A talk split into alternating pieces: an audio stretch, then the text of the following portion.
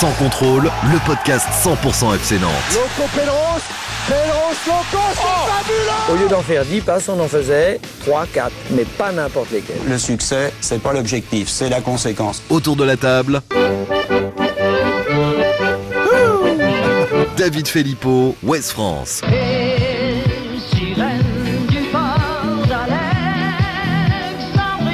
Jérôme Jolivet, Presse Océan.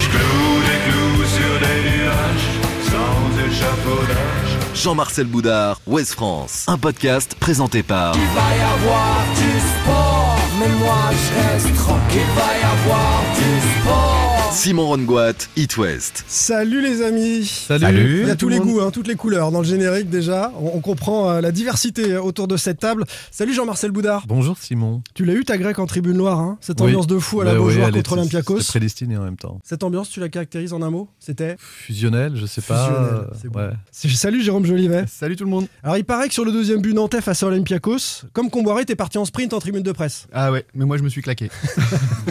Il a failli, hein, le coach. Je sais. Il nous a dit avec ses genoux, c'était pas bon. Il l'a fait quand même, il a couru, c'était c'était énorme. Salut David Filippo. Salut Simon, salut tout le monde. L'homme qui pronostique quasiment tous les ans une descente du FC Nantes. Une victoire en 7 matchs cette année en Ligue 1. On y est, David, c'est fichu, hein, direction Je la Ligue 2. pronostique ça tous les ans Souvent quand même, non Ouais, je suis défaitiste moi. Un peu. hein. Tu vas Ouais. nous dire si c'est le cas. C'est bien parti là. Après- non, je plaisante. Après cette match, on va en parler dans un instant. Salut à toi également, le fan des Canaries qui nous écoute.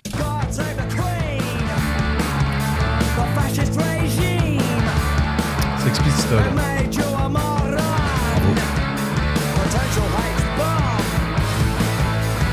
Il y avait aussi The Queen is Dead de Morisset. Bien The aussi. Smiths. C'est vrai. Voilà. Qui C'est bien sa période.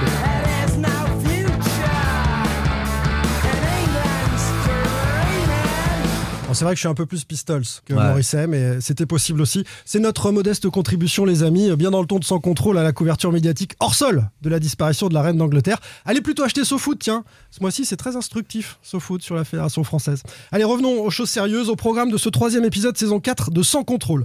Faut-il déjà s'inquiéter pour le maintien du FC Nantes en Ligue 1 On vient d'en parler avec David. Une seule victoire en 7 journées, calendrier rythmé, difficile. Est-ce qu'ils sont déjà dans le dur, nos Canaries, après la défaite à Lorient? On a un sondage à l'appui à vous proposer. Les retrouvailles avec l'Europe ont été fantastiques, fusionnelles, a même dit Jean-Marcel tout à l'heure, face à Olympiakos. Retour sur l'ambiance et le scénario incroyable de cette victoire, depuis le but de Mostafa, en passant par la boulette de Lafont et la délivrance signée Guessant. Et puis jeudi, direction l'Azerbaïdjan pour le FC Nantes. Quelques infos sur cette équipe de Karabag avec un spécialiste à notre micro. Les Canaries peuvent-ils faire un gros coup après deux journées d'Europa League? Allez messieurs, donnez tout, soyez aussi bons que le tifo de la Tribune Loire. Potius Mori Quam Fouedari, plutôt mourir que faillir dans un débat, aurait dit Anne de Bretagne, si elle avait pu participer à son contrôle. Eh oh, faites pas la gueule Vous êtes contents quand même, non?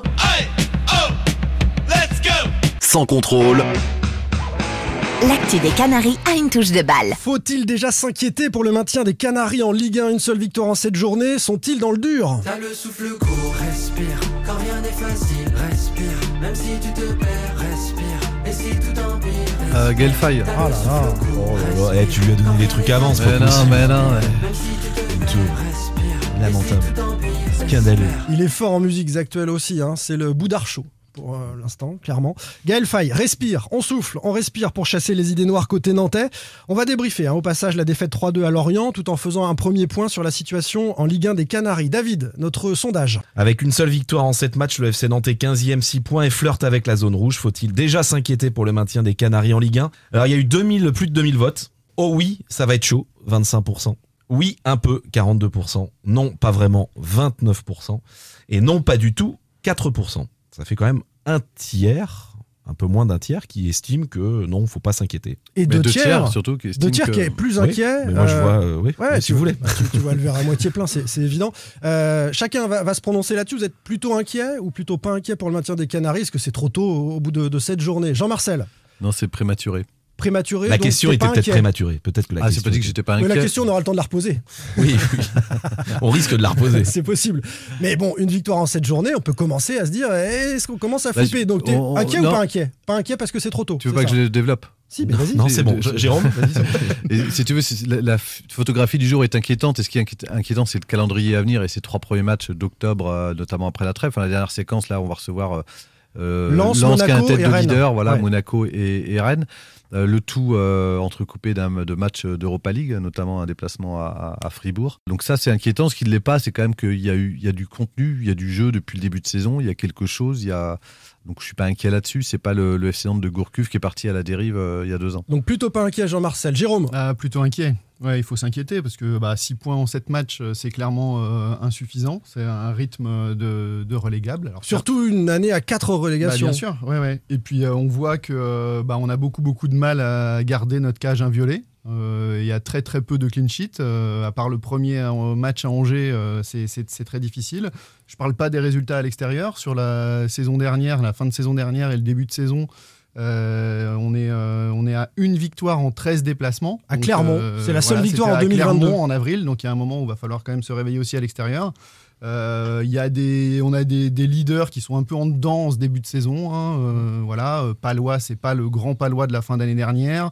Blas, c'est un peu par intermittence. euh, donc euh, Lafont s'est trouvé face à Olympiakos. Lafont s'est trouvé. Alors, il a fait un super début Mais de il saison. fait un bon début de saison. forcément. C'est sa seule bourde. Voilà. Voilà. Je regarde les le leaders. championnat. Moses. Simon, Moses Simon a été blessé. Non, mais c'est vrai que cette réflexion Oui. sur les leaders, quand on la décline, ils sont pas tous au top à Ils sont 100% pas depuis le tous au début de top. saison. Donc euh, voilà, moi je pense que si on s'inquiète pas maintenant, euh, on s'inquiète jamais. Mais il y a un moment où il faut s'inquiéter. David, Non, pas inquiet, pas inquiet. euh, vous en avez pas parlé. Alors oui, le calendrier, je suis d'accord avec Jean-Marcel, le calendrier va être compliqué, notamment les trois matchs qui arrivent. Et je pense que Nantes sera dans la zone rouge à l'issue de ces trois matchs. Euh, mais il y a des, à mon sens, il y a des adversaires qui seront plus faibles que Nantes euh, cette saison. Auxerre, Ajaccio, Angers, Montpellier. Moi, j'ai vu Angers, Montpellier dimanche. C'était pas d'un grand niveau. Euh, je pense que 3 sera dans le dur. Clermont, je suis déjà à 6 là. Je viens de citer 6 clubs déjà. qui, font- qui Donc, termineront derrière Bah, Nantes. je, je pense, en tout cas, qui seront, qui seront à la lutte pour le maintien. Et je pense que ces clubs, euh, au moins 4 de ces 6 devraient être derrière Nantes. Donc oui, Nantes va galérer cette saison, mais c'est pas une surprise. On savait que cette équipe, avec la Coupe d'Europe, ça allait être très compliqué. Le président Kita a décidé de, de renforcer par des plutôt des bons joueurs, mais pas en, quantité. On en a assez parlé la semaine dernière. Je trouve que ça manque, ça manque de, encore de profondeur de, de, de banc. Et, et ça, je pense que le FC Nantes va Pour le coup, on le avait payer. la profondeur sur les deux derniers matchs. Ouais. On a Moussa Sissoko et euh, je veux dire, sur la durée, je pense que cette profondeur ne suffira pas. euh, on Ne a suffira le Ludovic Blas qui Blas à Lorient. Lorient. Donc, Ouais. euh, Ça suffira pas sur la, sur la durée encore. Donc je pense que Nantes, évi- évidemment, va galérer. Moi, j'ai voté un peu inquiet, parce que je pense qu'on peut déjà être un peu inquiet. On ne connaît pas l'avenir. Euh, en l'état actuel des choses, on peut dire non, mais euh, on ne sait pas comment les choses peuvent tourner si Nantes, effectivement, l'hypothèse que tu proposes, euh, eh bien, tombe dans la zone rouge. Ça peut paniquer à la direction. Je, je vais lire quelques messages des tweetos. Les, les- les inquiets nous disent Peter, mercato incomplet, frilosité perpétuelle du coach à s'appuyer sur quelques jeunes. Résultat, ça tourne autour de 14 joueurs. Ils sont déjà rincés pour certains d'entre eux au bout de 10 matchs. Nestor nous dit très, très inquiétant pour le maintien. Sur les trois prochains matchs, on peut se retrouver avec un seul point de plus et la zone rouge. Kita pourrait alors commettre l'irréparable et se séparer d'Antoine Comboire. Et attention, Cyril euh, nous dit il va falloir faire ce que l'on sait tous, sacrifier la Coupe d'Europe. Il y a déjà des supporters qui nous disent ça, il faut sacrifier la Coupe d'Europe euh, et, penser à la Ligue 1. Et puis dans les pas inquiets, on a Flo qui nous dit on a joué que 7 matchs sur 38 les gars, on est encore au début de saison, pas d'inquiétude. On peut aussi dire Nice ou Strasbourg euh, qui ne font pas un début de saison flamboyant. Ils vont jouer le maintien eux aussi, c'est ça, Nice et Strasbourg? Ils nous chambrent un peu. Gabi nous dit que le calendrier début de saison est chargé. Il y a 5 équipes au moins plus faibles, donc il va dans ton sens David que, Nantes. Et quand on sera sorti d'Europa League, la fatigue se fera moins de ressentir. On va être entre la 11e et la 14e place. Enfin, le cacaotier nous dit, vu l'équipe qu'on a et le contenu solide des matchs, dans le contenu, euh, ce qu'on fait, je pense qu'il est beaucoup trop tôt pour s'inquiéter. Et puis il y a Christophe Delacroix, je sais pas trop qui c'est, pas terrible la question, qui dit. Ouais, mais je, la- mais je l'assume la question parce qu'on on a vu finalement que chez Bah les oui, oui. supporters, deux tiers d'entre eux sont un peu ouais. inquiets déjà. Ah bah, euh, notamment, faut l'assumer, mais c'est Ludovic Blas qui a lancé le débat dès la sortie euh, de la Beaujoire jeudi soir contre l'Olympiakos en disant que, le plus, enfin, lorsque tout le monde s'emballait et, et s'enthousiasmait après la prestation du FC Nantes, disait que le match le plus important c'était celui de dimanche contre Lorient. Donc effectivement, c'est le match qui permettait de basculer, comme ces deux dernières saisons, un peu dans le bon wagon. Et là, ça coincé. Le calendrier, on reprend quelques-uns des arguments que vous avez donnés, euh, les uns après les autres. Le calendrier, donc, euh, réception de Lens, déplacement à Monaco, puis déplacement à Rennes. C'est le programme en championnat d'ici euh, la fin du mois de septembre, le, le début du mois d'octobre. Après c'est un peu plus simple, enfin c'est un peu plus. Alors ensuite, je vais vous dire, c'est. Brest, Nice, Bah oui. Clermont, Reims, Ajaccio, Troyes et Auxerre. Bah voilà. Là, on est euh, sur des Avant, équipes... avant la trêve en fait, hein, Voilà. c'est ça. Jusqu'à, là, je suis jusqu'à fin décembre. Hmm. Clairement, on est sur des équipes qui devraient jouer entre la 10 et la 20e place. Et, et Nantes doit faire euh, la différence face à ces équipes-là. Et on aura sans Il doute. faut une- s'arrêter avant la trêve parce que le, le risque après la trêve, c'est qu'on démarre un deuxième championnat en fait. Il y a quand même une coupure d'un mois là en plein milieu. On ne sait pas comment. C'est une vraie inconnue. Comment on va ressortir euh, Quelles sont les forces en présence Mais il n'y aura pas eu de mercato entre temps. Non, mais il y aura eu Jean-Charles Castelletto par exemple qui sera Oui. voilà. Mais parmi ces Parmi va, pas- équipes-là, Jean-Marcel, 3, Ajaccio, Reims, Clermont, euh, il n'y aura pas beaucoup de joueurs à la Coupe du Monde, donc euh, a priori, euh, on sera sur un même pied d'égalité avec ces équipes-là. Oui. C'est vrai que la trêve aura permis à certaines équipes physiquement de se, de se refaire, enfin d'ajuster des choses, mais Nantes doit faire la différence euh, sur Oui, cette... mais après une reprise, on a toujours un petit inconnu. Enfin, on le voit après la, la- la trêve euh, estivale, dans quelles conditions. euh, Alors là, la différence, c'est qu'ils n'auront pas coupé, ils sortiront pas de vacances. C'est que, enfin, ils auront certainement quelques pauses, mais ils vont vite reprendre. C'est- Mhm. C'est une deuxième prépa en fait qu'ils vont faire, mais ça reste une inconnue en tous les cas. Pour Et moi. puis on, on verra où on en sera en Coupe d'Europe. Parce que si on doit rejouer encore euh, tous les trois jours ou plus régulièrement, bah, ces équipes qu'on a citées, là, euh, il n'y en a aucune qui joue la Coupe d'Europe et elles auront des semaines pleines pour préparer les matchs. Et euh, ça risque de, de tirer la langue de- du côté du FC Nantes. Ça, ce sera en février. Si Nantes se qualifie en Europa League Conférence Exactement. ou en Europa League, euh, il y aura ensuite des matchs euh, euh, coup près. hein. donc ce sera un aller-retour. Il faut passer pour Ça continuer à jouer court. tous les trois jours. Ça peut être très très court aussi. Euh, pour rester sur le calendrier, le druide nous dit euh, contre qui euh, le FC Nantes perd? Paris Saint-Germain, Marseille, Lorient qui est en feu en, en ce début de saison. Un nul à Strasbourg, c'est pas honteux. Euh, euh, contre Lille à domicile, c'est pas honteux non plus. La seule performance moyenne, c'est C'est finalement Angers. contre Angers. Je suis d'accord. Et, Et, et- et c'est vrai que ce Lorient, calendrier et ce match à. Lorient, je pense qu'à partir du moment où tu mènes un 0 à l'extérieur, Ouais. euh, tu dois pas en prendre 3 derrière. Enfin, sur le, le- le comportement qu'il y a eu à, à Lorient, il est difficilement explicable. pas mais en tous les forcément- cas, il- On s'arrête sur ça. Alors, on, on glisse sur Lorient. C'est intéressant, Jean-Marcel. C'est le vrai faux pas. Et on t'entend bien aujourd'hui, donc ça fait plaisir. Ouais, c'est- bah, on comprenait ouais, rien du tout. bah, Mais là, franchement, grâce à une, une manifestation des auditeurs, j'ai enfin la parole. euh, Jérôme, ce match à Lorient. Bah, Lorient, déjà, juste, je voulais dire, euh, Lorient, on, on a gagné, on s'est imposé à Lorient l'an passé. On s'est imposé à Angers l'an passé. Là, euh, on prend un point sur ces deux matchs. Euh, ça fait quand même un gros différentiel déjà. Euh, sur ce match à, à Lorient, bah, euh, Jean-Marcel le disait, on mène 1-0 assez rapidement.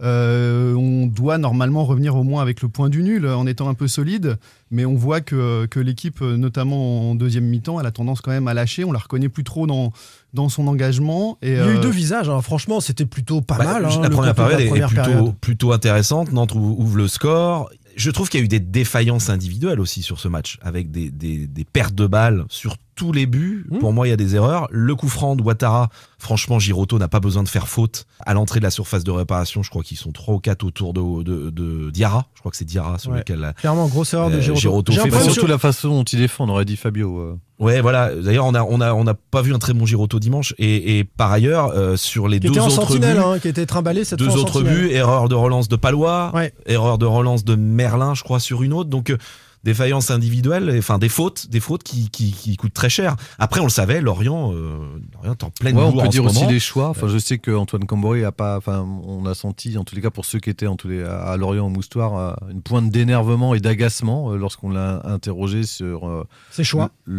à la fois sa disposition euh, tactique, puisqu'il est repassé en 4-3-3. Giroud en sentinelle, il n'était Voilà. pas à 3 derrière. hein. Voilà, et, euh, et puis sur le, le choix de laisser euh, Ludovic Blas euh, sur le banc. Est-ce qu'il que fait ça coïncide quand même avec la- un regain. En tous les cas, c'était difficile de faire moins bien, mais en tous les cas, en deuxième mi-temps, ça, ça- rentrait. Ah, est-ce que est-ce que c'est vraiment un choix ou est-ce qu'il n'était pas en délicatesse avec euh, ses chevilles aussi? Bah, s'il fallait l'expliquer, mais en tous les cas, on a senti que ça l'énervait. euh, C'était une question simple, hein, c'était pas forcément euh, que Ouais. sur le choix, c'était aussi pour l'expliquer en tous les cas. C'est une défaite qui l'a agacé profondément parce qu'un succès ou au moins un nul aurait bonifié le- la, la victoire d'Olympiakos et que le soufflet est retombé assez vite.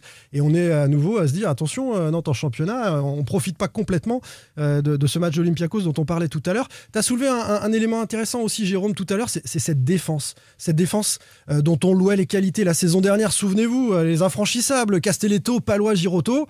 C'est vrai que la Nantes, et, Alban Lafont bien sûr, la Nantes prend des buts à chaque fois. On les voit en délicatesse, c'est pas une nouvelle sur les, côtés. Apia, euh, qu'on aime beaucoup et qui a été plutôt performant ces derniers temps, euh, franchement, s'est fait balader hein, à Lorient euh, par Ouattara notamment en vitesse. Il était, dépassé, le pauvre Denis Sapia. Clairement, la défense nantaise n'est pas à la hauteur depuis le début de saison euh, de, de la saison dernière, David. Alors que c'était le point fort pour moi quand même de, de la saison dernière, hein, cette, cette défense. Donc oui, c'est ça pour le coup, c'est assez in- inquiétant. Tu as parlé de on Palois, par je- je exemple. trouve- Palois, on sait que Palois, c'est quand même un peu un diesel. Je pense qu'il peut, il peut un peu monter. dur. Sur Palois Non, sur la défense Sur la défense. en règle Il y a générale. un tout petit peu plus Ah, d'erreurs. Il y a- il y a plus, ouais, il y a plus, je trouve qu'il y a plus d'erreurs individuelles. qu'il n'y avait Ouais. peut-être à pas la Strasbourg, saison il dernière. concède quasiment pas d'occasion. Si on regarde l'enchaînement des matchs, euh, comme le disait le druide, c'est l'enchaînement des matchs, c'est quand même euh, Marseille, Strasbourg, PSG, un match de Coupe d'Europe et Lorient. La vraie faute, elle est sur Lorient. Ah, Ils en prennent y trois a- contre il y a- Paris, il n'y a pas de scandale. Marse- Marseille, il y a un CSC de Palois. Oui, euh, Olympiakos, il y a c'est Marseille euh, qui est invaincu. Je veux dire, c'est Paris qui Angers, est invaincu. Non, mais En- Marseille. Angers, si t'as pas un Lafont euh, qui, qui- qui est en pleine euh, c'est le premier match. Oui, oui, mais non, mais tu trouves toujours. Mais tu trouves pour, des euh, non, mais Mais non, mais parce qu'il y a une montée en puissance sur la défense. On peut pas dire tout et son contraire de ce qu'on dit depuis euh, quelques, quelques Bah, je la mois. trouve de pas montée en puissance, là, cette mon défense. Il y, a- eu une montée en puissance jusque Paris, on met le match à part de Paris. Il y a un mieux et là il y a un vrai coup d'arrêt sur Lorient. Mais en tous les cas, il y a eu des mieux dans Bah, la Olympiakos, c'est solidarité. une petite cagade quand même, on va en Mais- parler tout à Mais l'heure. c'est c'est une erreur individuelle, c'est Eh pas, ben pas, mais une défense collective. Ah non, mais Olympiakos, ils ont eu combien d'occasions dans le match? Ils, ont, ils marquent sur même pas une occasion franche. Donc vous n'avez pas à dire que la défense et le système, ils la remettent en cause quand même. Alors, Soyez honnête. le euh, système est vous. une chose euh, et, et les erreurs Bah, individuelles le ou les système et puis comportements, le la concentration, la qualité, la concentration individuelle des joueurs, ils sont un tout petit peu en dessous les uns les autres. Tu les prends un par un, ils sont un peu en dessous. T'es pas d'accord avec ça? Angers, le nombre d'occasions qui Ah, concèdent. Angers, c'est le premier match. Oui, enfin, mais- C'était il y a un mois et demi. euh, c'est- tu peux pas tirer. c'est- c'est- c'est- enfin, Angers, c'est un match à part. quoi. C'est- ton match de reprise. C'était il y a un mois et demi. C'est quand même pas, il montre pas le même visage aujourd'hui quand même que contre Angers. Je trouve qu'il y avait une vraie force tranquille qui se dégageait de cette euh, défense nantaise la saison dernière. Cette force tranquille, on ne la retrouve pas cette on la voit par séquence. Par et séquence, elle- on, la voit, on la voit par séquence. Si tu prends le match Angers, il y a eu, un- il y a eu une amélioration sur la première mi-temps contre Lille. Il y a eu une amélioration sur la deuxième, enfin sur la première mi-temps contre Marseille, où malgré euh, ils concèdent que deux occasions euh, dans les dix premières minutes. Le reste, il n'y a pas un tir de Marseille sur la première mi-temps. Même s'ils sont euh, étouffés, acculés, ils concèdent rien. Il y a eu euh, et puis il y a ce match à Strasbourg où ils concèdent mais strictement rien, si ce n'est le but. Donc dites pas, dites pas. Non, et mais par Jean contre, il y a le match de Paris. Tu, Donc non, il y a mais une tu défends, tu défends Non. nos propos. Tu es en train de dire qu'on critique la défense nantaise et qu'on dit qu'elle n'est pas à la hauteur. On dit pas ça. On dit la saison dernière, ces matchs-là, tu prenais moins de buts individuellement. D'ailleurs, je vous rappelle que pourquoi la défense nantaise a été mise en difficulté à Lorient aussi, c'est que euh, Antoine Camboire, il a, a un peu acquiescé sur les, questions des confrères. Il a pointé aussi du, do- du doigt le faible repli défensif de ses attaquants, euh, notamment Ganago et en particulier euh, plus fortement euh, Evan Guessant. Oui, sur son côté, effectivement. Donc, donc des, des petits comportements individuels qui sont un peu moins bons que la saison dernière donnent euh, le résultat dont Jérôme parlait tout à l'heure. Les clean sheets, on les voit plus. Et il y a des changements euh, de dispositifs aussi, de système, qui font que peut-être euh, il y a moins euh, de, de stabilité dans, dans cette défense, parce que là, on voit que sur les derniers matchs, il est régulièrement passé d'une défense à 3 centraux à une défense à 4. Euh, C'est-à-dire qu'il a- pas. Il, Il a variait pas, autant. Il me Non, non, il a- il a pas fixé la son système dernière, il, ouais, il a du mal à le fixer quand même. Alors qu'on a tous vu la saison Il dernière. avait beaucoup que c'est- changé en première partie de saison. Il, a, il s'était stabilisé à il partir du sur match, trois. la deuxième mi-temps de Marseille. et la Est-ce que c'est pas Toulouse qui lui a mis le doute? Est-ce que c'est pas la, la deuxième mi-temps réussie face à Toulouse à 4 qui lui fait dire ah, peut-être Ah oui. que peut-être que mon système à 4 il peut marcher selon les circonstances, etc. Il a pas fixé en tout cas. C'est vrai une, puis il a différence. toujours dit que quand, aussi, il avait il Il trois joueurs avec les absences au milieu. hein. Exactement, Ouais. ouais. Ouais, et puis, non, mais il a quand même toujours dit quand, quand tu as Castelletto, Girotto, Palois, ça serait quand même ballot de ne pas les aligner tous les trois. Il l'a dit plusieurs fois, ça. Donc, Bah, c'est euh, vrai. c'est vrai que moi, j'étais surpris de voir cette compo, euh, cette compo dimanche. euh, voilà. Et en plus, on sait que Merlin est beaucoup plus à l'aise euh, dans un rôle de piston. Bien et j'ai l'impression qu'Apia, c'est un petit peu la même chose. Bah, les deux. Parce que défensivement, euh, ils sont pris dans le dos parfois, ils ont voilà. des comportements Euh, euh, critiquables dé- défensivement. On est bien d'accord là-dessus. On ferme cet épisode défense Mais pour je revenir maintiens sur. qu'on a raison. Jean-Marcel a complètement tort sur Mais je pense qu'il le sait au fond de lui. Oui, oui, oui. oui. Tu vois, dans ces cas-là, c'est Non, non, il y a une mauvaise foi terrible de la part de David Filippo. Donc en début de saison, il est déjà de mauvaise foi. On a, terrible. on, a, on a le droit de pas être d'accord, c'est le principe du débat. Je serai Euh, jamais d'accord avec Voyons un petit peu de positif, messieurs, sur ces recrues en réussite. FCN History nous dit Nous avons des attaquants qui marquent. Tous ont marqué, et ça c'est rassurant pour la suite. Ganago qui a marqué à son tour, à Lorient, après Mostafa, après Guessant.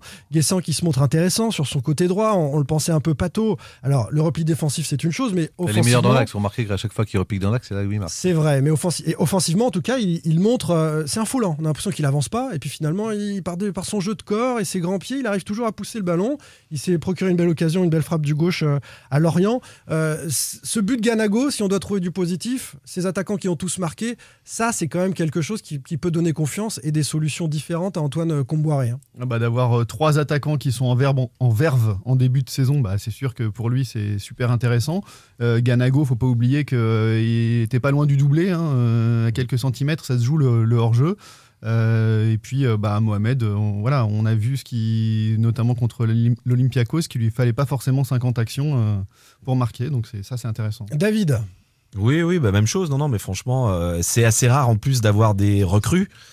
Euh, C'est-à-dire des joueurs qui viennent juste d'arriver, qui marquent aussi vite. C'est vrai ça. qu'à Nantes, souvent, les recrues. euh, ça- bah, le but d'Augustin, on l'attend encore. Ouais, il a Il a marqué un il a marqué doublé, deux un buts en doublé, plus, il a marqué un un penalty quand même. Ah bah une voilà, un penalty ça compte pas, c'est vrai. Et une Panenka. Voilà, c'est vrai penalty Non, compte mais pas. c'est- là, non, mais- On c'est- Blas, on se. Quelle erreur d'avoir laissé partir Augustin, vous l'avait dit avec. Jean-Marcel. Ah, Exactement, j'ai toujours dit. Non, mais c'est un penalty, il faut quand même le, le Et préciser. alors mais Blas, alors, donc, dans ces cas-là, Blas, il a marqué 10 penalties euh, depuis le début de sa carrière. On n'attaque pas donc Ludovic 5-6 Blas l'année dernière. mais t'as décidé de dire toujours le contraire. Dis, ouais. Et d'ailleurs, j'ai- d'ailleurs, je vais poursuivre puisque je suis surtout pas pas d'accord avec. David Philippot. Moi, je Ganago. m'enflamme pas. Bah, je suis, j'ai un Je doute. m'enflamme pas, moi. J'att- bah, J'attends sur Ganago parce que c'est pas le, foot n'étant pas un sport de stats euh, comme le basket ou, ou le, ou le hand, il y a aussi euh, l'influence dans le jeu et je trouve qu'il a, il est encore à la recherche de repères euh, avec ses partenaires, notamment dans le jeu. Voilà, il peut disparaître. Il a joué un match et demi, euh, même pas. euh, Bah oui, non mais toi tu as le droit de t'enflammer sur Mais un je me match suis et pas demi. enflammé, je Ouais, dis moi, juste je- que je- c'est je suis intéressant que plus les attaquants marquent. Je. Et, et- et la deuxième chose, c'est que justement, il n'a pas eu du tout l'impact défensif, par exemple, qu'un qu'un Mostafa Mohamed qui, a été ultra impressionnant ce- face à Olympiakos, où on le voit aller faire des courses Ah, il harcelées. les a gênés, il gêne sûr. la relance première et il facilite forcément le travail du milieu sur les deuxièmes ballons, ce qui n'a pas, ce qui a pas été le cas là face à Lorient. Olympiakos, c'est le sujet qui arrive. Donc tu as failli glisser vers un hors-sujet, mais tu t'es con- un comparatif euh, d'ailleurs, puisque c'était Ganago qui, qui- qui était titulaire et pas Mostafa En Mohamed. à l'occurrence, Lorient. à, à Lorient, tout à fait. Euh, un dernier petit mot pour euh, conclure cette page lorientaise. Sissoko, c'est une petite question piège, hein, euh, qui affirme, après Lorient, qu'il a toujours dans un coin de la tête les Bleus et la Coupe du Monde au Qatar. Alors, c'est pas une euh, déclaration de sa part, c'est une réponse à une question qui lui est posée. Euh, Je, je le Mais il l'avait dit en juin dernier quand, lorsqu'il a signé D'accord, mais là, là, on est en septembre, la Coupe du Monde, c'est dans deux mois et demi. Est-ce qu'il est, un peu doux rêveur de penser un euh, avoir peu, une place dans un coin de sa tête Bah, Alors, si euh, Didier il, a, Deschamps il a toujours a fait partie match, des euh, présélections. Euh, ouais. ouais. enfin, je sais pas si Didier Deschamps regardait les matchs d'Areola l'année dernière, parce qu'il a pas joué, il était le troisième gardien. Donc il y a d'autres critères Bon, qui c'est un troisième gardien, mais ouais. Ah bah oui, ouais, bah, Oui. C'est un sort. peu différent quand même. Oui, mais il y a besoin. Là, a priori, on va partir sur une liste de 26 joueurs. Il faut gérer un groupe de 26 joueurs. Il faut plutôt avoir des gens qui, dans un groupe de 26, Alors, sont bons camarades. Pogba et ou Sissoko Ça va être la- le, Bah, le Pogba, débat dans ça la va tête être- de Deschamps non, pour le mais c'est- c'est pas- 26e. C'est Ah oui. du poste pour poste, mais en tous les cas, il peut y avoir. euh, c'est- faut, faut, faut pas l'enterrer tant que la liste Il est pas donnée, même si ça paraît très pense, compliqué. Il il y avait il y a du monde, je pense. hein. Franchement, au milieu, euh, Bon, Sissoko, il va falloir qu'il retrouve un niveau euh, voilà, Verretou est devant Rongier. un hein. peu plus euh, il y croit. Il y croit, à- Sissoko. à montrer. Et, et son entrée a fait euh, une des différences euh, à l'occasion du match face à l'Olympiakos, on en parle. David Filippo, Jérôme Jolivet, Jean-Marcel Boudard, Simon Rongoat, sans contrôle. L'actu des Canaries a une touche de balle. Il me plaît bien ce début de podcast, c'est animé, on, on rigole, on se chante, c'est parfait. Les retrouvailles avec l'Europe ont été fantastiques pour les Canaries face Ça à fait 15 jours que je supporte David Filippo aussi, donc c'est normal. Ça, Je on sais est pas comment ça va finir cette histoire. Alors, le podcast n'est pas un défouloir Non, euh, du de, tout. de non, vos c'est- d'abord un espace de débat. Euh, retour les copains sur euh, l'ambiance et le scénario incroyable de cette soirée victorieuse, depuis le but de Mo- Mostafa, en passant par la boulette de Lafont et la délivrance signée Guessant. Ce qui est malheureux, c'est que l'on de voter pour incendier ces connards. Brûle, brûle, Babylone brûle, je t'entends crier, faut que tu hurles, que la chaleur passe, on au des cellules. Ça vient du sud, non C'est pas de Marseille ça Zebda C'est ça T'as dit quoi Zebda Non, pas du tout. ah, ce regard de déception, il était Ah, sûr il y a d'avoir cru, trouvé, il il a était- cru. Ah ouais. Ah, ça me fait Franchement, on plaisir aurait de dû, pouvoir on te aurait- tromper comme on- ça. on aurait dû Guessant à la 82e minute sur son, sur son but après qu'il soit signalé hors Il jeu. C'est dommage qu'il n'y a pas les images pour les auditeurs parce que là c'était. J'ai jamais Ah, il vu. a été euh, taclé ah, par la VAR, Ah, c'est incroyable, incroyable. Brûle. Ah, la descente. Signé Sniper et, et Joe Oui, Star, t'as interrompu c'est pour David Filippo. le beau joueur qui a brûlé de plaisir au sens propre comme au sens figuré. Incroyable pour ce retour en Coupe d'Europe. Messieurs, d'abord le stade, l'ambiance, les fumigènes. Comboré avait appelé le feu, ça a été le feu, hein, Jérôme. Bon, ambiance exceptionnelle, hein, euh, clairement là. on- L'une des plus belles qu'on ait connues à la Beaujoire, franchement. Alors, Ah, il y en avait eu des sympas l'an dernier, hein, puisque déjà il y avait eu des, des renversements euh, dans certains matchs, là, euh, Lens, euh, PSG, euh, Monaco en demi-finale. de Coupe de France Ouais. évidemment. Donc voilà, c'était dans la lignée, mais un ton au-dessus, je pense. Vous aussi, euh, la meilleure ambiance que vous ayez connue à la Ouais, Beaujoire parce qu'ils ont réussi à amener tout le stade. Enfin, je trouve qu'il y avait vraiment Ça quelque chose tout. de plus. Par contre, il y avait, c'est- moi j'ai ressenti la, la, la vibration qui a eu euh, un peu un parfum spécial euh, qu'on avait ressenti contre le PSG euh, du 3-0 à la mi-temps. Voilà. Ouais, c'était électrique. C'était voilà. Et y la avait fin, ça. la fin aussi. euh, Bah, le scénario final, mais oui, mais ils vont le chercher en plus parce que c'est vrai qu'on en rigolait, mais il y a le but qui est refusé à Evan Guessant avant, donc il y a quand même un pas- sentiment d'injustice qui traverse les tribunes. Le scénario est dingue. Ouais, Ouais. franchement. Les fumigènes, alors ça, ça peut évidemment coûter cher. hein, c'est toujours le même refrain. L'UEFA euh, sanctionnera peut-être le FC Nantes pour euh, tous ces fumigènes, mais, mais quel spectacle et, et vraiment quelle ambiance européenne. hein, avec Ouais, un- moi je crois, que c'est, tifo, c'est- euh, je crois que c'est surtout moi sur les au-delà des fumigènes, c'est surtout les chants. Le euh, tifo, ah, le, le tifo, tifo euh, en plus avec la coïncidence Anne de Bretagne, la reine d'Angleterre. Enfin, c'était pas, évidemment pas fait exprès parce que ça a été anticipé, mais il y avait anticipé, ouais.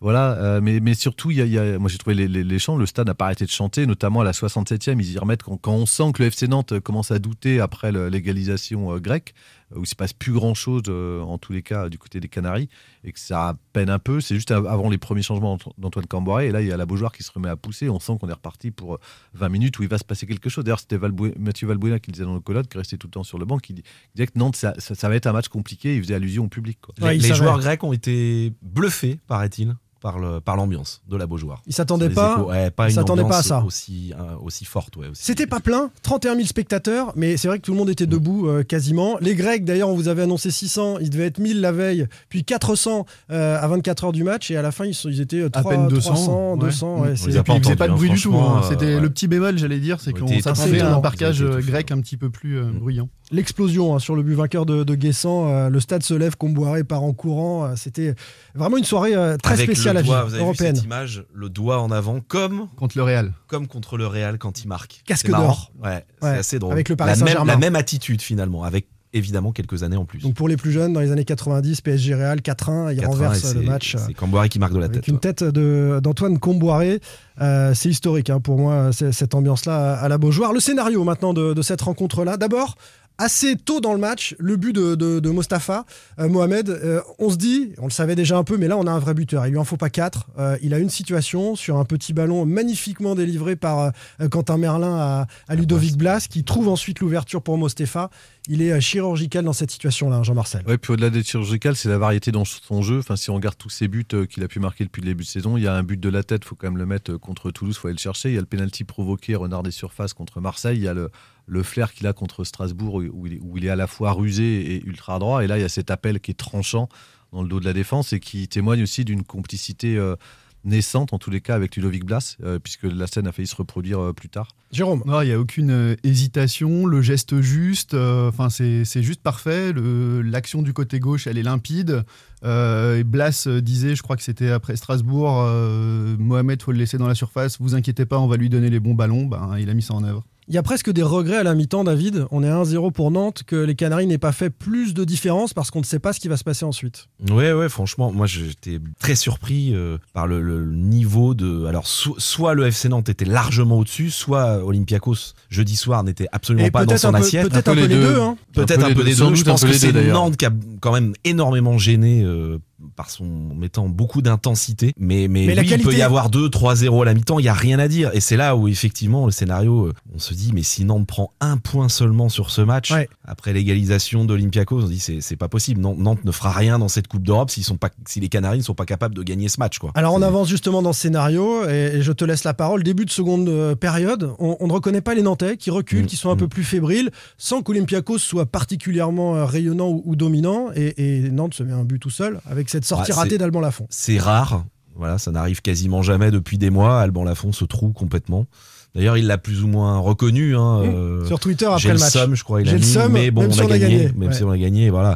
Et puis le pauvre, le pauvre Moutoussamy, le ballon rebondit sur lui et, et- et le ballon entre dans la cage. Donc, euh, et c'est vrai que là, on se dit tous à ce moment-là, et et il y a eu un moment de flottement derrière. Ah oui. hein. on, on a l'impression que, on, on se dit même, ça se trouve, ils vont, ils vont, ils vont perdre le match, quoi. Ils vont Ce- prendre ce sur un contre, ils vont. Ce but, il n'arrive pas au moment d'une période de domination du FC Nantes. On les sent Non, non, moins bien, ils sont ouais, tous ouais, moins bien ouais, et c'est juste traduit après la pause, hein, c'est au ouais. fond c'est des vestiaires, 50, hein. 50, je sais plus que- quelle minute. Par contre, si vous regardez, il y, a- il y a une perte de balle, je crois, à l'origine de. Je crois que c'est Nico Palois. Enfin. Il y, a- il y a des petites, euh, Petites erreurs. séquences. Ah bah tiens, on en revient fait à la défense qui euh, perd des ballons de temps en temps, les petites défaillances individuelles. On en revient, tu vois C'est assez amusant que tu reparles de ça toi-même, c'est bien. Et, et derrière, Alban Lafont fait cette erreur. Alors, messieurs, on a dit beaucoup de bien. On a consacré euh, des, des parties entières aux qualités d'Alban Lafont, au fait qu'il soit aux portes de l'équipe de France, au fait qu'il soit regardé par Didier Deschamps. quand il se trouve, on peut aussi dire qu'il est un peu en dessous. On sait que le Ouais, sur sélectionneur. un match, sur une Attends, laisse-moi finir. Juste, on sait que le sélectionneur va juger ces éléments sur les matchs de haut niveau. Il ne dit que ça, Didier Deschamps. Il y a la Coupe d'Europe pour Nantes. Alban, Alban Lafont n'a pas trouvé une autre destination qui lui aurait permis de se mettre en valeur au niveau européen. Donc ce sera avec Nantes et ce sera sur ces six rendez-vous-là, également face au Paris Saint-Germain et aux grandes affiches de, de Ligue 1.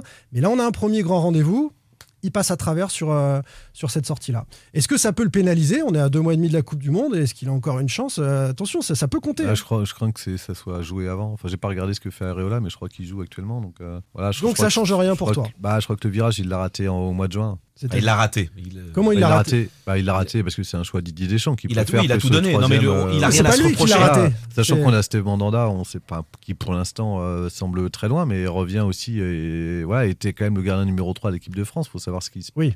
Qu'est-ce qui se passera? Il y a Quel, pas mal quel troisième tu prends euh, Il y voilà. a beaucoup d'inconnus quand même sur, au- autour des Bleus et de la liste du Qatar. Pas sur la liste des Bleus spécifiquement, mais, mais sur Alban Lafont, premier rendez-vous européen, euh, petite cagade. euh, bon, il, il a de quoi Alors se on peut, ouais, vous pouvez le but, voir comme ça, mais il, il, il dessus, retourne hein. 5 minutes sur une sortie aérienne qui est, qui est à peu près la même. il fait une cagade, plus tard. Jean-Marcel. On peut pas dire qu'il fait pas une cagade. Bah, je, je peux finir. Je- je- Vas-y, je- je finis. Il se reprend derrière, c'est ce que tu dis. Bah oui, il peut, il peut plonger dans ces cas-là. Si, s'il a peur de, si, si la, pression d'un match européen euh, le fait vaciller, dans ces cas-là, il plonge et il retente pas ce qu'il fait à Samuel plus tard, où il va chercher un ballon dans les airs, qui est encore plus compliqué à aller négocier.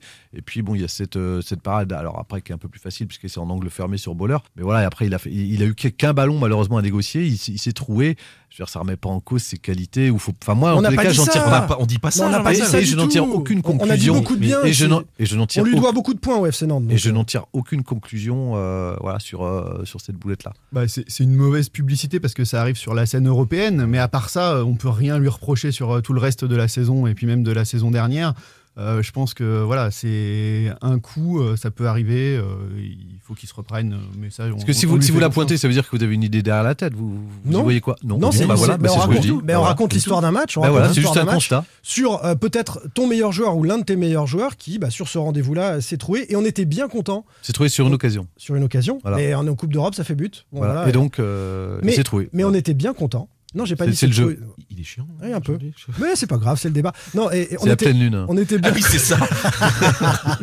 Oh non, je pense qu'il a pris le boulard avec cette histoire de, de blind test au départ. Il trouvait Ah, tout. ouais, il y a quelque chose comme ça. Non, Non, Jean-Marcel, mais j'ai le micro ouvert pour une fois. Jean-Marcel. Sérieusement, on était tous contents, et je pense les supporters nantais avec nous, que Nantes gagne et que euh, cette petite erreur ne coûte pas de points et qu'on passe à autre chose. Euh, lui, le, le premier, Alban Lafont, qui est euh, exceptionnel dans le but nantais depuis euh, de nombreux mois, il n'y a, il y a pas de Non, mais ça aurait été injuste et dur à avaler. Exactement. La délivrance. En deux temps, David, tu nous le racontais tout à l'heure, de, de Guessant, avec ce premier but refusé, euh, Coït interrompu une nouvelle fois, et puis finalement, dans les dernières secondes, cette tête qui dit aussi de la force de caractère de ce joueur et de cette équipe. Avec un Blas qui n'avait pas fait un match transcendant, à mon sens, avant, mais dans les, les derniers quarts d'heure, dix dernières minutes, Blas a pris le jeu à son compte. Et puis, bah, c'est sur une, une de ses passes décisives que Guessant. euh, Il a expliqué d'ailleurs, Ludo Blas, que sur, sur la fin de ce match, il, il s'est euh, excentré côté droit parce qu'il a ouais. vu qu'il pouvait faire une différence sur cet arrière latéral gauche. Et En demandant d'inverser avec euh, Evan Guessant, il lui a demandé de- de- d'aller plonger dans l'axe. Mm, Exactement, et il l'a fait. Et c'est vrai qu'il a traversé ce match, peut-être pas à la hauteur de ce qu'on a pu Non, voir, mais il a fait du Blas. hein. À, la Ouais, fin, il a à fait la du fin- Blas. à la fin, il y a deux passes décisives. Voilà. Ouais, c'est ça. Donc tu lis Dont son une match en comme première ça. mi-temps. Pour quelqu'un qui a raté sa première mi-temps, Et c'est pas j'ai- mal. et j'ai j'ai pas dit qu'il avait raté Non, on n'a pas dit première ça. Mais, mais bon, t'as décidé de nous. hein, voilà. Oh la mauvaise Bref, foi. euh, mais j'ai trouvé, et je crois que tu l'as, c'est toi qui as fait le jeu les joueurs, et j'étais pour une fois d'accord avec toi. Je crois que c'est les derniers quarts d'heure. Non, j'ai Euh, dit que- j'ai j'ai dit qu'il avait été. euh, ce qu'on lui peut lui reprocher, c'est juste l'absence d'efficacité sur les quatre tentatives qu'il a sur les essais, parce qu'on attend qu'il soit aussi buteur. Enfin, il nous habitue à ça. Par contre, dans le jeu, moi, je l'ai trouvé, euh, je l'ai trouvé bon, euh, y compris en première mi-temps, euh, dans l'influence qu'il a pu avoir euh, sur le jeu de son équipe. Il a jouait plus très en arrière que d'habitude dans Mais ses ça, c'est depuis le début de quasiment de la saison. Il a aussi expliqué pour- euh, pourquoi. Il joue, il joue un peu plus euh, en arrière. Explique-le nous, Jean-Marcel. Eh ben, c'est aussi le nouveau positionnement en tous les cas de, de- de- et de la nouvelle. euh, c'est dit aussi aux attaquants qu'il a. Quoi. Il a des attaquants qui prennent moins la profondeur. Il redescend un peu plus bas pour euh, conserver le ballon. D'ailleurs, on regardera que le FC a une meilleure maîtrise euh, et, et du jeu en tous les cas et rivalise dans la possession avec ses adversaires. En tous les cas, au moins depuis la mi-août.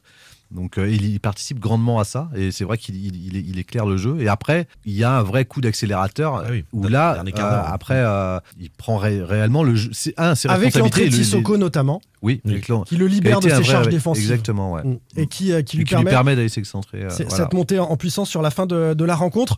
On passe à Karabakh. Vous avez fini sur Olympiakos. Vous voulez encore ajouter un mot sur cette première réussie Globalement, c'est quand même une belle surprise que Nantes ait, ait réussi son entrée. Bah, en c'est pas là où on imaginait trois points et au final, on se dit que tout est possible. Au final, juste pour revenir sur le, le but de Guessant et la victoire, juste elle est vraiment méritée parce qu'il y a eu quand même un paquet d'occasions euh, en deuxième mi-temps et euh, ça aurait été vraiment frustrant de, de rester sur un match nul. Ah si, à la télé quand même, on m'a dit, parce qu'on avait la chance nous d'être euh, au stade, mais à la Ça faisait télé, du bruit. mais ça rendait une ambiance Ouais, de dingue. hein. ouais. Il y a plein de gens. J'ai vu plein de De, de- commentaires. de toute la France, on Ah, l'a parce dit. que, hein. ah, Ouais. sur, sur les réseaux, j'ai été surpris dans le match. Il y avait Ça a les bien marché, les à quasiment supporters- 2 millions de Les téléspectateurs. crois. supporters rennais euh, qui applaudissaient, euh, enfin certains ont dit qu'ils étaient bluffés par le tifo par exemple et, l'ambiance à l'entrée euh, dans le stade, et, et d'autres un peu plus éloignés qui, qui disaient merci euh, en gros au FC Nantes d'avoir un joué l'Europe, mais jouer l'Europe comme ça, en gros ça les avait maintenus dans, dans le match quoi, le fait qu'il y ait de l'intensité, euh, une forme de suspense aussi, puis une belle ambiance en tous les cas.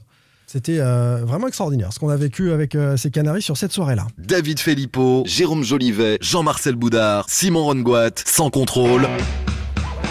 L'actu des Canaries a une touche de balle. Et jeudi, direction l'Azerbaïdjan pour le FC Nantes. Indochine. T'aurais pu leur laisser. Là, Non, là, j'ai pas je- envie. là, j'aurais pu. ouais. Ah, mais non, sinon on écoutait toute la chanson, c'est pour ça. Tu chantes un peu, David Ouais. À la recherche de l'ombre jaune. Oui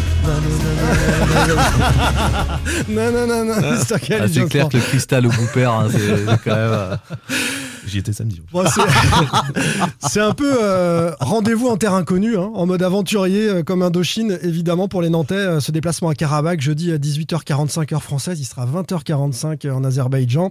On commence avec quelques infos sur cette équipe qui règne sur le championnat azéri grâce à un spécialiste de Karabakh euh, que l'on va écouter. Il y en a, hein, il s'appelle Gillian. Vous le retrouvez dans l'Exotalk sur euh, Twitter et sur YouTube. Gillian qui nous dit si Nantes doit se méfier ou non de cette équipe de Karabakh. En fait, je pense que c'est un adversaire qu'il ne faut pas prendre à la légère, mais qu'il ne faut pas non plus euh, trop craindre. On l'a vu bah, la saison dernière contre Marseille, à un stade plus avancé de leur saison et de la compétition. Moi-même, je l'ai pensé être capable d'embêter l'OM, mais bah, ils n'ont pas su le faire. Ils ont pris, euh, sur les deux matchs, ils ont pris 6-1. Pour moi, c'est une équipe dont il faut se méfier, surtout offensivement, parce qu'en fait, on a des, des joueurs euh, devant qui sont tous capables de créer euh, des, différences, et euh, même, même sur le banc. Euh, il y a une, belle ligne offensive avec euh, bah, euh, qui est passé par championnat de France, qui est arrivé à Karabakh en 2018 et qui en plus bah, il s'est adapté tout de suite au championnat, il a tout de suite été très performant, euh, qui est un joueur très technique euh, et un très bon passeur avec une belle vision de, du jeu. Et on a aussi Ramil Chedayev qui fait un bon début de saison, beaucoup de réussite quand même, euh, mais défensivement, on l'a vu contre Fribourg, on a déjà un double pivot là au, au milieu qui semblait quand même très peu concerné. Moi je mets ça surtout sur le, le fait que euh, bah, la saison de, en Azerbaïdjan a commencé depuis cinq journées. Karabakh a joué hier et euh, j'y reviendrai après, mais euh, les quatre premiers matchs de Karabakh, c'était contre des adversaires vraiment très faibles euh, de leur championnat. Donc forcément, ils ont survolé, ils ont gagné tous leurs matchs. Et euh, bah, hier, ça s'est vu, contre Fribourg, ça s'est vu aussi. Euh, le double pivot, il était à la ramasse défensivement, il, il semblait pas concerné. À partir du moment où euh, on a une équipe en face qui joue un peu au ballon, euh, qui sait où, il y a du mouvement, bah, on peut très facilement déstabiliser cette défense. Et comme c'est une équipe qui aime avoir le ballon, euh, parce que l'entraîneur qui est en place, c'est un adepte du tiki-taka et il arrive à, il a réussi à faire adhérer un peu les joueurs à ses idées de jeu, mais euh, c'est une équipe qui a tendance à être quand même assez haut. Et euh, en contre, pareil, c'est très prenable. Euh, si le contre est bien mené, ça peut faire très mal. On l'a vu ce week-end encore. Pour moi, sans manquer de respect à Karabakh, que j'aime aussi et que je suis depuis quelques saisons, c'est une équipe qui à la portée du, FC Nantes. Et, euh, Défensivement, c'est pas extraordinaire, c'est ce que tu nous dis. Pourtant, euh, à Fribourg, ça fait que 2 buts à 1 à l'arrivée. C'est-à-dire que cette équipe qui est deuxième du championnat d'Allemagne aurait pu mettre un éclat aussi, une correction, et c'est pas, ça n'a pas été le cas. Alors, Fribourg n'a pas rencontré des, des cadors du championnat, donc ils sont deuxième du championnat sans avoir affronté, on va dire, de gros. Donc après, ils ont gagné le match qu'ils ont su gagner. Mais euh, Fribourg a aussi euh, a eu beaucoup d'occasions malgré tout. Fribourg aurait pu gagner euh, plus sévèrement, effectivement, mais euh, Fribourg, je crois, a 21 frappes au total sur le match et n'en cadre que 6 ou 7. Euh, la défaillance, ça venait peut-être aussi de Fribourg, du côté de, de Fribourg, au niveau de la, de la finition et, et, du réalisme derrière. Zoubir est le seul joueur que les, les supporters, spectateurs du, du, championnat de France peuvent connaître dans, dans cet effectif ouais. de, de Karabakh, c'est tout. Hein. Les, les, autres, il y a beaucoup de joueurs azéris qui sont originaires du pays, qui sont dans, oui. dans, le meilleur club du pays, c'est ça? Ouais, c'est ça. on a, alors moi, les joueurs azéris, c'est pas ceux que je connais forcément plus, mais on a euh, pour moi, le plus prometteur de la, de la bande et le plus, euh, celui qui peut être le plus dangereux, c'est euh, le fils du coach, d'ailleurs. Il s'appelle Kurbanli. C'est un attaquant, c'est un, petit jeune, il a 20 ans. c'est un attaquant qui est assez vif, qui, est, qui est pour son âge et pour ce qu'il a pu montrer, même en Coupe d'Europe, c'est un, attaquant qui a une bonne finition. Euh, et après, sinon, pour moi, le, le joueur le, à, à surveiller, euh, parce que c'est un des joueurs les plus expérimentés et c'est un des joueurs qui, euh, qui essaye de tenir la baraque défensivement, c'est euh, Vezovic, l'arrière droit, mais qui peut jouer à tous les postes latéraux, on va dire, qui est capable d'évoluer aussi bien à gauche qu'à droite et aussi bien sur les postes défensifs qu'offensifs, qui a fait des très bons passages en Serbie en Croatie. Euh, c'est un profil un peu, on va prendre le cliché du, du type de l'Est, hein, mais euh, très rugueux, mais par contre qui n'est pas embêté du tout avec le ballon, c'est lui qui marque contre Fribourg. Euh, c'est pas pour ça qu'il l'ai choisi spécialement, mais euh, c'est un joueur qui a une très belle qualité de passe et c'est un des, des, seuls joueurs, on va dire, qui est capable de, de casser des lignes avec euh, avec de très belles passes vers l'avant euh, en partant de son poste d'arrière droit. Pour moi, ça serait ces joueurs-là à surveiller, donc Zoubir, Vezovic, et puis l'attaquant que j'ai cité, Ramil Shedayev. Un mot sur le parcours en Ligue des Champions de, de, de cette équipe de Karabag. Euh, il y a eu d'abord Lech Poznan, éliminé ouais. par Karabag, ensuite le FC Zurich, et enfin Ferencvaros, euh, éliminé également de ce tour préliminaire de, de Ligue des Champions par Karabag. Donc Ferencvaros, c'est euh, c'est quand même une référence aussi euh, européenne. Je ne sais pas quelle est la valeur de cette équipe, mais ils ont passé des tours avant d'être sortis par le Victoria Pilsen et, et Pilsen est maintenant en Ligue des Champions. Ça, ça veut dire quand même que Karabag a, a, su voyager et a su euh, passer euh, trois tours. Trois tours, ouais. Ouais, bon après, euh, Karabag, alors je connais pas la situation du Lech, mais du, du Lech Poznan en, en, Pologne, mais si je dis pas de bêtises, ils ont une, une belle rouste à Lech à domicile. Ils ont gagné 5 ans. Ils sont ouais. 5, ouais, voilà. Pour moi, euh, malgré tout, malgré ces tours passés, et on l'a vu, bah, euh, j'allais justement parler de, de Pilsen, mais euh, bah, les limites, elles se sont montrées contre Pilsen, où Karabag a eu beaucoup d'occasions, a eu la possession, mais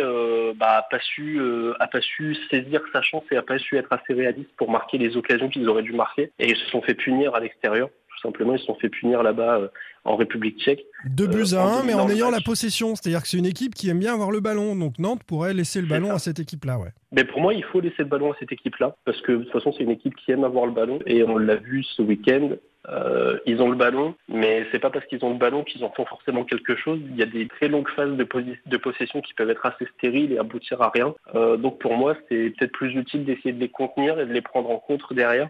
Parce qu'en contre, euh, au niveau réorganisation défensive, quand ils sont montés assez haut sur le terrain, c'est un peu laborieux. Et euh, je pense que jouer là-dessus, ça serait pas idiot. Merci beaucoup, Gilliane. C'est un peu moins rendez-vous en terrain connu pour euh, les Nantais. Euh, du coup, ce, ce, match à Karabakh, on, on, a quelques, quelques petites infos grappillées parmi toutes les choses que tu nous as dites à l'instant. Merci beaucoup, Gilliane. Avec plaisir, merci à toi. Gilliane, que vous retrouvez dans l'Exotalk hein, sur Twitter et, et YouTube. Euh, David, euh, je te voyais hocher euh, de la tête. Tu as eu Zoubir, toi, au téléphone ouais, ouais. pour Ouest France. que nous dit-il mais, Non, mais je l'entendais parler d'une équipe qui aimait avoir le ballon. C'est exactement ce que m'a dit Abdella Zoubir, hein, passé par 30 ans, milieu de terrain offensif, passé par Lens, Grenoble, Istres, la Roumanie et, et l'Écosse. Et il m'a dit ça. Il m'a dit on a un coach euh, il a aussi parlé de l'entraîneur, hein, Julian. Euh, on, a, on a un coach qui adore qu'on ait le ballon, assez porté vers l'offensive. Donc il faut s'attendre, oui, je pense, à une équipe qui va, ça va d'ailleurs peut-être faire l'affaire du FC Nantes, une équipe qui va, qui va dominer, je pense. Hein, une équipe de Karabakh qui va avoir le ballon, qui va faire le jeu. Le FC Nantes euh, de la saison dernière qui adorait euh, peut-être que ouais alors cette contrer, saison euh, c'est un, un, peu moins différent. le cas cette saison. C'est un peu moins le cas. Ce mais... serait presque le profil du FC Nantes l'année dernière qui, qui ouais. aurait. Après, il m'a aussi dit il y a deux il a parlé de la faiblesse du championnat. Il y a deux équipes hein, euh, en Celle Azerbaïdjan. Il y a, Bakou, le... c'est ça euh, Contre qui euh... Non, c'est il y a Karabag et ça, ouais. Neftchi. Neftchi. C'est un Bakou. autre club de, de Bakou. C'est Bakou, ils voilà, viennent de faire 3-2 contre... c'est le club originel de la capitale, parce que à l'origine, Karabag n'est pas un club de- Exactement. C'est une région Karabakh, c'est ce que me disait Le. Haut-Karabakh, c'est c'est un club euh, justement qui cristallise un peu les tensions avec l'Arménie, qui symbolise. C'est un club qui est très politique en, en Azerbaïdjan, puisqu'en fait c'est un club qui est né sur le Haut-Karabakh, une région que, que se contestent en tous les cas les Arméniens et les Azerbaïdjanais. Il y a d'ailleurs euh, encore eu des conflits euh, très récemment sur la frontière. Donc c'est un club qui est en exil en fait, qui se trouve à Bakou, mais qui n'est pas originaire de la ville là où il a été créé. La politique n'est jamais Et- très loin du football. Caran- Canary Volant nous a d'ailleurs euh, envoyé un tweet à, à ce sujet. Le FC Nantes devrait surtout euh, soutenir l'Arménie et son joueur Gorman Vélian, né dans la région euh, que l'Azerbaïdjan bombarde en ce moment même. 49 morts en une nuit hier soir. Karabakh doit être exclu comme les clubs russes. Ce match est une aberration, nous dit ce, ce supporter nantais qui est très renseigné sur la situation du côté de, de Karabakh. Et, Revenons à, à et, et cette Zoubir m'expliquait qu'il ne joue pas dans le même stade en championnat et en, Ligue Europa. Il joue dans un tout petit stade de 5-6 000 places en championnat et un stade de 35 000 qui s'appelle, je ne sais plus le nom exact, euh, À Bakou. Bakou, voilà, Ouais. à Bakou, où là il y aura 35 000 personnes. Il me dit, on est la seule équipe actuellement en Ligue Europa. Il y aura toute la nation derrière nous, voilà, tout le C'est le peuple. club le plus populaire, ouais. Ouais, ah, ça, pour, oui. pour les raisons qu'on a expliquées et aussi parce que du coup c'est le club, le premier club du pays à avoir euh, obtenu une qualification euh, en Ligue des Champions, donc il y a une forme de fierté. C'est un club aussi qui est né, enfin qui est aidé en tous les cas par la société Azersun, qui est la société euh, très proche du pouvoir, euh, une société euh, d'export de produits agricoles. Donc voilà, c'est un, club qui fait aussi de l'image pour le pouvoir. En tous les cas, le- l'Azerbaïdjan a décidé, euh, lorsqu'il y a eu le- il y a un Grand Prix de F1, en tous les cas, de faire un peu de la, la soft power et puis d'atténuer un peu Comme son- le Qatar. hein. oui, comme le Qatar, oui, si on peut le comparer, même si c'est un peu, un peu différent, notamment, et puis de, de jouer aussi sur l'aspect touristique, donc de, puisque c'est, c'est, c'est une Bakou est au bord de la mer, pour ceux qui ont la chance d'y aller, et donc euh, on se retrouve euh, Via le sport. via le sport à faire la promotion du Qatar euh, pour des raisons touristiques. ouais. Alors de l'Azerbaïdjan. Oui, euh, je sais Mais le dit, Qatar aussi. Ouais, ouais, et le Rwanda aussi, par exemple, sont des pays qui s'achètent une image à travers le, sport, le, le football en l'occurrence. Une centaine de supporters des Canaries vont faire ce long déplacement. euh, 60, me dit-on, moi. On Ah, m'a dit peut-être. 60 en parcage. alors peut-être 60 en centaine, parcage. ah Bon, oui. en tout cas, en tout cas, ils sont euh, quelques courageux à, à faire Oui. ces 5000 km Oui, parce que je crois qu'ils ont dû se débrouiller par eux-mêmes, c'est un peu galère, je crois. hein. avec, euh, avec un- des soucis de visa à régler, plus, hein, ce oui, qui a refroidi beaucoup de monde euh, le coût parce que ça, ça coûtait Oui. très cher et puis euh, administrativement c'était euh, c'était un Petite pensée pour un vrai souci. Soyer. Petite pensée pour Julien Soyer d'ailleurs. qui est pour Ouest France Oui, voilà. et qui fait combien d'heures d'avion? Je sais plus 19 non? Je sais plus, ouais, il, aime, il, aime, il aime bien l'avion, il aime bien être en l'air généralement. Euh, Là, il y est, il en profite. Euh, Est-ce que les Canaries. euh, Je suis avec- étonné, pardon, je suis étonné qu'il n'ait pas parlé, de- il me semble, hein, il n'a pas parlé d'Owuzu Kwabena, un joueur, euh, parce que Zoubir m'en a pas mal parlé, D'accord. un joueur ghanéen qui va très très vite. J'ai vu quelques images du match contre Fribourg, à Fribourg, et j'avais trouvé ça, à mon avis, pas mal, mais bon, que la défense nantaise est, Et très solide, nous a dit très, très Jean-Marcel. solide et sur Oui, la lignée rien de à la saison craindre. dernière, il n'y a rien à craindre. Oui, on est, on est costaud côté nantais. Jérôme, je, je le disais, est-ce que les Nantais peuvent faire un gros coup? On, on a évoqué ces trois premiers points pris, pris face à Pas vu Olympiakos. qu'on a une attaque de feu avec les trois attaquants qui marquent tout le temps, je me fais pas trop de soucis, ça va être un football spectacle à, Il y, a- à il y a quand Bakou. même- il y a quand même, il y a quand même un gros coup à faire à Bakou. Bah, euh, en tout cas, clairement, euh, a priori, ce serait euh, l'équipe euh, quand même la plus faible du groupe. Donc, euh, en tout cas, moi, ce que je pense qui est important, c'est de ne pas perdre là-bas. Ouais, prendre un point. Si, si même ils prennent un point, après, on sait que la Beaujoire, c'est quand même une place forte pour le coup, et qu'au retour, on peut espérer que- qu'ils battent Bakou à domicile. Donc, je pense que l'objectif, c'est déjà de ne pas perdre. Après, moi, pour avoir vu le résultat de Karabakh ce week-end en championnat, euh, je m'interroge quand même sur leur niveau parce qu'on nous dit que le niveau du championnat il est euh, pas génial génial et euh, ils ont gagné que 4-3 euh, contre une équipe va, qui, est- qui ça a va. joué à 10 contre 11 C'est ça. toute la deuxième mi-temps. Et il y a Avec- deux pénalties à la fin. Avec ils- deux pénalties. Karabakh gagne sur deux pénalties à la fin et ils encaissent deux buts alors qu'ils sont en supériorité numérique. Donc euh, bah, on verra ce que ça donne jeudi, mais peut-être que. Alors, c'est, et, et Gillian Non, mais nous, en parlait, mais j'ai pas gardé cet extrait-là. Mais, mais, mais clairement, euh, ça montre de la fébrilité hein, dans- de la part de cette équipe-là. Ouais, si on veut sortir des coups bas de David Filippo, euh, il se trouve Bravo. que. Vous l'avez un coup bas, bas coup, gros c'est coup, tout ça. Ouais, voilà. Non, on va tout C'est faire. juste pour le jeu de Non, mots, tu, il- tu peux c'est- t'arrêter là. la confrontation. Non, mais c'est la confrontation qui va déterminer un peu du sort de- du FC Nantes en- dans cette phase de poule.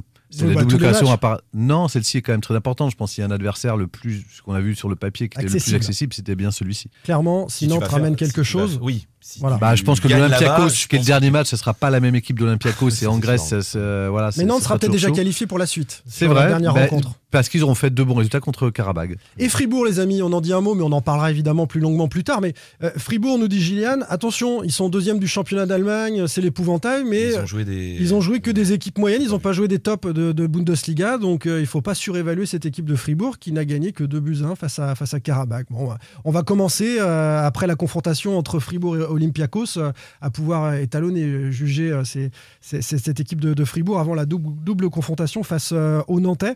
Un petit mot, tiens, euh, vite fait, pour euh, les supporters nîmois, puisqu'on parle de supporters qui traversent l'Europe. Petite pensée, s'il y en a un qui veut prendre la parole là-dessus.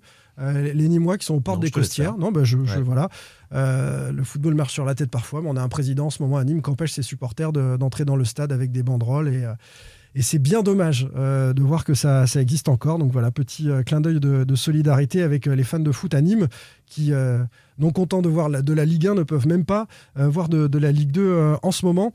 Un petit pronostic pour terminer sur ce, ce déplacement à Karabag après la, défaite à Lorient. Vous, le sentez comment, là, ce déplacement européen, Jérôme? Ah bah moi j'espère qu'ils vont gagner parce que moi je pense j'ai tendance à penser que Karabag reste quand même une équipe largement à la portée d'un FC Nantes en forme et motivé pour la Ligue Europa. Une Un équipe partout. Un partout, une équipe qui va être euh, dominée peut-être un peu dans le jeu. On va leur laisser le ballon. C'est ce que tu as dit, Zoubir aussi euh, Oui, plutôt. ouais. Un partout, ok. Bah oui, on en discutait tout à l'heure à la rédaction. C'est un partout, c'est le score que vous voulez choisir. Et David Filippo, comme tu lui donnes la parole en premier, il me voleur. pique. Donc, bah, c'est un sûr. On voleur. n'a absolument pas parlé. Qu'est-ce que tu racontes, toi Un partout. Donc un partout, je pense que c'est c'est la première fois aussi. que- Enfin, c'est quand même un, un déplacement très exotique, un déplacement compliqué à gérer, je trouve, pour le FC Nantes dans un stade euh, voilà, dont on connaît pas, on n'a pas de repères. euh, voilà, 8000 km d'ici, euh, c'est aussi un, un Une ambiance piège, hostile, hein, une ambiance hostile, un pays derrière une équipe. Voilà, ouais. c'est un- ça sera un vrai vrai match européen. Allez, 2-1 Nantes pour moi. Et euh, Nantes fait un grand pas déjà euh, en cas de, de succès vers On une sent que tu as envie d'aller toi en Ligue Conférence, voire en de 16e de ouais. finale ou en En 8e de finale ouais. d'Europa League. Ouais. hein. Si tu gagnes tes deux premiers matchs, tu peux viser d'être en Europa League aussi euh, au mois de, au mois de février. On en reparle la semaine prochaine. On débriefera notamment Karabag et puis le, le match face à Lens qui sera tout aussi important pour la. Ligue 1. Ouais. Nantes rencontre Lorient et Lens euh, au moment où ces deux équipes sont en pleine forme. Donc et ça va être un rendez-vous aussi assez chaud pour les Nantais dimanche. Salut Surtout les gars. si on se rappelle euh, du match de l'an passé pour les Oui. Lensois. Qui, je pense qu'il Ce leur reste en travers de la gorge. Ils l'ont toujours oui. en travers de la gorge, je pense, Oui. les Lensois. ouais. Les. Parisiens l'avaient en travers de la gorge, ils sont venus gagner à la Beaujoire. Euh, on espère que ce sera pas la même chose pour le, le RCL. Merci les gars, à la semaine prochaine. À la Salut. semaine prochaine, Salut. ciao. Sans contrôle, le podcast 100% digital. Proposé par les rédactions de 20 minutes, Ouest France, Presse Océan et It West. Allez.